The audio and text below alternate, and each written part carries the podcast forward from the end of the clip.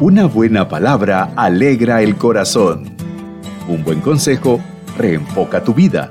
Cuando tu alma está cansada y sedienta, qué bien se siente recibir unas gotitas de fe con el pastor Carlos Osorio. Cuidemos nuestro cuerpo. Cuando hablamos del cuidado del cuerpo nos vamos a dos extremos muchas veces unos que viven completamente descuidados, desconectados del cuerpo, y otros que lo vuelven un dios, un ídolo. En la actualidad el cuerpo hoy, para miles de mujeres y hombres, se caracterizan por gimnasios, belleza externa, inversión de mucha plata para lograr el cuerpo perfecto. Pero ¿qué dice la Biblia? ¿Debe el cristiano endiosar el cuerpo, como se hace en la actualidad, debemos pasar horas delante, delante de un espejo para contemplar o queriendo ser más bellos. Mm. El tema es bien importante. Y lo que nos dice la Biblia sobre el cuidado del cuerpo es que a través de él debemos glorificar a Dios, porque le pertenece. La Biblia aborda a este respecto que tenemos que tener cuidado de nuestro cuerpo para que podamos llevar una vida correcta, saludable, agradable a Dios. ¿Qué nos dice la Biblia sobre el cuerpo? Bueno, nos dice que la administración del cuerpo es fundamental para servir a Dios. La Biblia advierte a los cristianos sobre la importancia del cuidado del cuerpo. Los creyentes deben entender que no son dueños de su propio cuerpo, sino administradores del mismo en el servicio del Señor. Siempre hablamos de mayordomía, mayordomía del tiempo, mayordomía del dinero, mayordomía de los dones, pero realmente el cuerpo también requiere una administración, una mayordomía.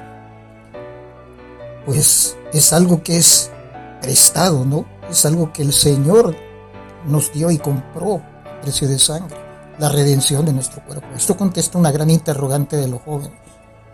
¿Es válido tatuarnos? La respuesta es no. Tú no puedes hacer mal uso de lo que no te pertenece. Obviamente si a mí me prestan un carro no lo puedo cambiar de color, lo puedo chocar o puedo hacer con él lo que yo quiera, porque no es mío. Muchas veces las personas hacen hincapié en la administración de los dones, talentos, los conocimientos, pero poco se trata el tema del cuerpo. En el Salmo 139 David se asombra de la obra de Dios en relación con su cuerpo. Al hablar de la formación del cuerpo, David dice que Dios es un artista y que el cuerpo es una obra maestra. Dios no quiere solamente de nosotros nuestro corazón, nuestra alma.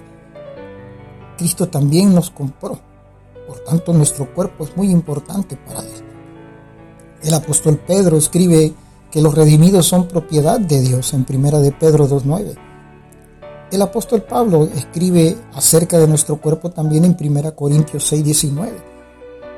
En ese mismo versículo el apóstol subraya que aún nuestro papel de administradores del cuerpo es importante pues no nos pertenece. Nuestro cuerpo es templo y morada del Espíritu Santo.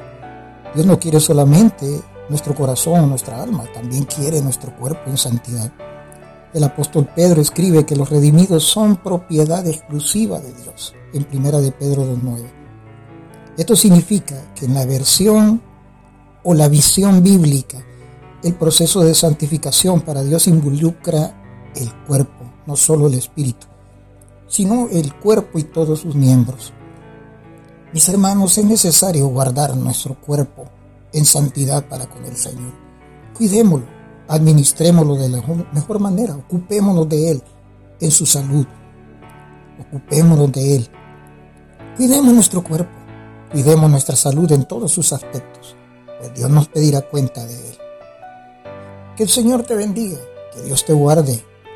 Esta es una gotita de fe de tu hermano y amigo el pastor Carlos Osorio, recomendándote, parte de tu administración, por favor, vacúnate.